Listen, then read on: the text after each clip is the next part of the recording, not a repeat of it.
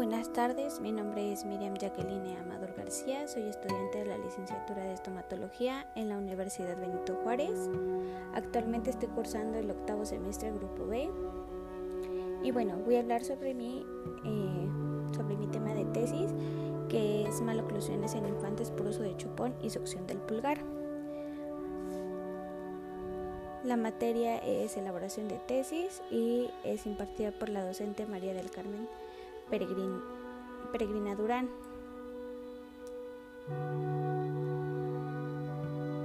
El propósito de, de esta tesis es asociar los malos hábitos orales y maloclusiones en la población infantil, el porcentaje de las maloclusiones y su alteración con anomalías de la oclusión anterior y posterior.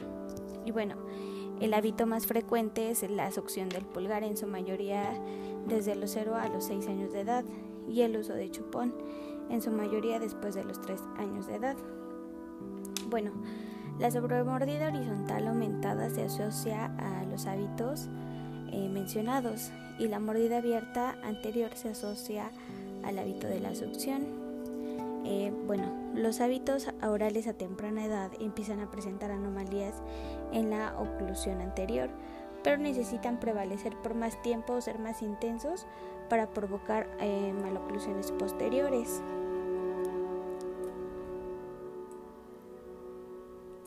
Y bueno, de acuerdo con datos proporcionados por la Organización Mundial de la Salud, México eh, se encuentra en uno de los países con alto rango de em, la frecuencia de enfermedades bucales como caries y periodontopatías.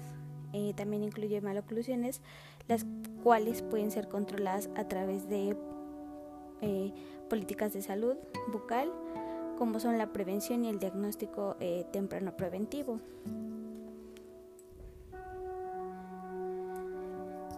Y bueno, en la actualidad existe una gran variedad de estudios que dan a conocer la incidencia de maloclusiones en la población infantil y de los factores ambientales como los hábitos orales que afectan la dentición a muy temprana edad, lo cual nos hace pensar que hay una falta de programas educativos para informar sobre las causas de estas anomalías, que como se muestra pues derivan de factores ambientales, principalmente pues hábitos orales.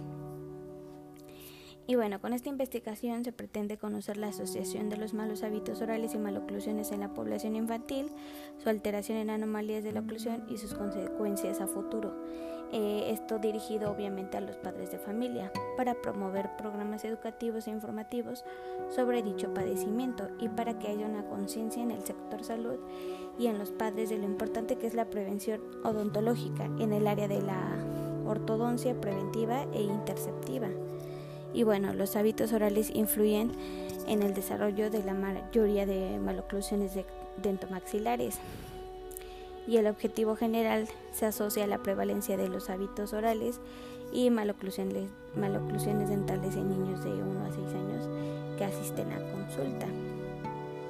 Eh, los objetivos específicos eh, son señalar la presencia de hábitos orales presentes en niños de 1 a 6 años, identificar los tipos de maloclusiones dentales frecuentes en niños con hábitos orales, determinar la maloclusión presente según sea el hábito oral y relacionar las anteriores por género y edad. Y bueno, en la hipótesis, eh, si el niño tiene un hábito oral, disfunción oral lingual o labial, tiene mayor prevalencia de maloclusiones dentales. Se han encontrado estudios uh, sobre efectos de hábitos orales en la población infantil. Algunos son más dirigidos a niños escolares donde los efectos de los hábitos conllevan más a las maloclusiones. Eh, la influencia que se tiene en dentición temporal, considerando que el hábito no va a tener muchos años de evolución y con resultados de dichas maloclusiones en niños con algún hábito va a depender directamente de la intensidad del mismo.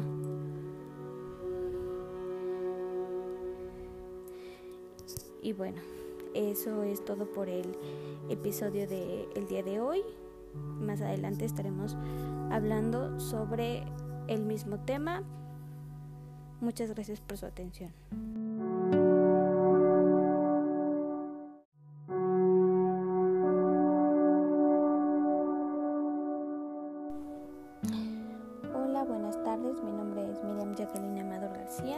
Soy estudiante de la licenciatura en estomatología en la Universidad Benito Juárez.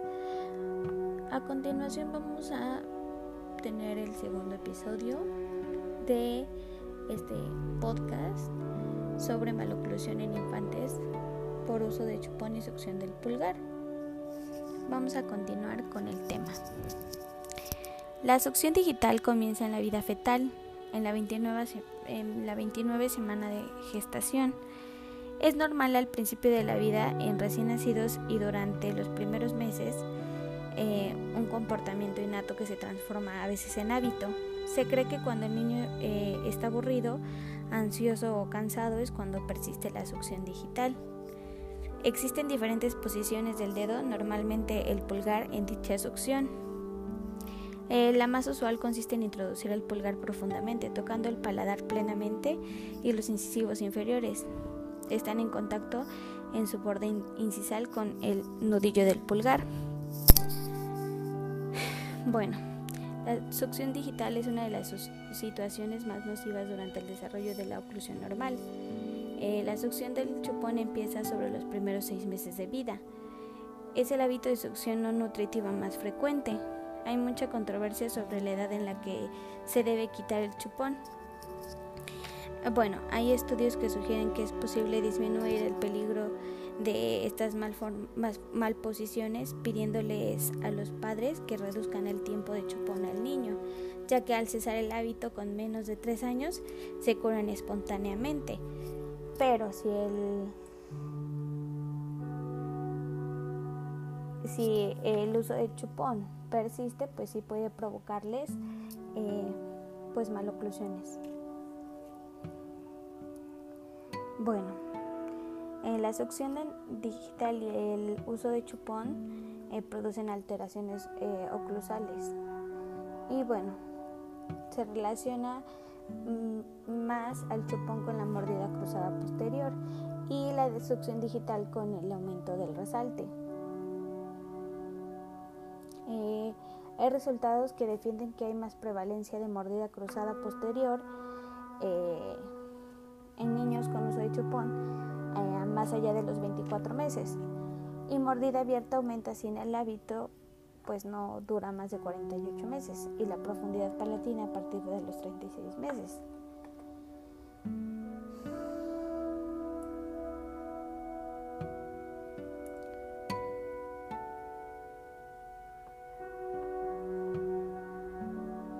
Bueno, este tipo de hábitos de succión de pulgar y eh, el uso de chupón influyen en, en el desarrollo de la dentición y bueno, sobre todo en la alineación del segmento anterior superior y del desarrollo de mordidas abiertas y anteriores cruzadas.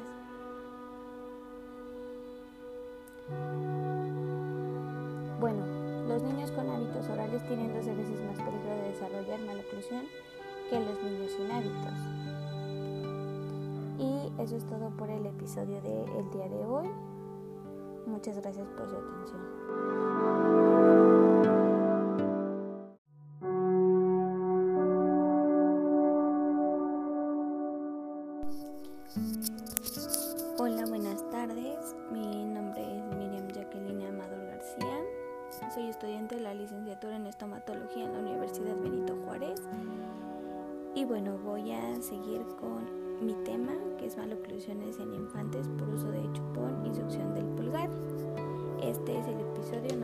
Número 3. Y bueno, el hábito de la succión eh, es considerado como no nutritivo, debido a que con frecuencia es más breve y requiere menor esfuerzo físico. Eh, los hábitos de succión tardía son el resultado de frustraciones psicológicas debidas a contratiempos, tanto escolares como familiares. A veces eh, los pequeños se refugian en la succión para escapar de un mundo eh, al parecer un poco duro. La succión del pulgar provoca generalmente una mordida abierta anterior y distalización eh, de la mandíbula, ocasionada por la presión que ejercen la mano y el brazo. La succión podría explicarse pues en tres etapas. En la etapa 1, la succión normal del pulgar no significativa desde el punto de vista clínico. Desde el nacimiento hasta aproximadamente los 3 años de edad, frecuentemente eh, la mayoría de los pequeños eh, se resuelve de manera natural esta succión. En la etapa 2 la succión del pulgar clínicamente pues es significativa, de los 3 a los 6 o 7 años de edad. Es una indicación de posible ansiedad clínicamente significativa. Es la mejor e-, época para tratar los problemas dentarios relacionados con la succión digital. Y bueno, aquí podríamos definir programas de corrección. En la etapa 3 la succión del pulgar ya no es tratada. Cualquier succión que persista después de los 4 años de vida eh, puede ser la comprobación de estos problemas, además de una simple maloclusión. Requiere tratamientos ortodónticos y psicológicos. Y bueno, en los efectos vocales del hábito de succión digital eh, encontramos protusión de los incisivos superiores, conos diastemas, eh, retroinclinación de los incisivos inferiores, mordida abierta anterior, prognatismo alveolar superior, estrechamiento de la arcada superior debido principalmente a la acción del músculo bucinador, mordida cruzada posterior y la dimensión vertical es aumentada. El chupón brinda al niño la sensación de tranquilidad, seguridad y bienestar cuando tiene sueño y quiere dormir, incluso eh, en el día durante periodos de irritabilidad. A veces los padres lo que hacen es darle el chupón al pequeño y así ya no, ya no los molesta. Durante el primer año de vida eh, se le da un uso inmoderado. Se pueden desarrollar cambios en el crecimiento esquelético del maxilar superior y mordida abierta anterior. Existe aparatología que puede recomendar eh, los especialistas de ortodoncia, bueno, en dado caso que el hábito de succión interfiera con el sano desarrollo del pequeño.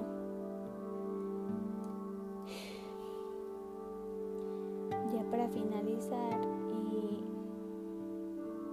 pues se recomienda que, que la prevalencia de estos hábitos eh, no, no rebase los cuatro años de edad. Y si es posible, eh, pues no darle un chupón al pequeño eh, es mejor. Y bueno, los dos hábitos del chupón y succión del pulgar se deben tratar en cuanto antes, valorando que vayamos a tener cooperación del paciente.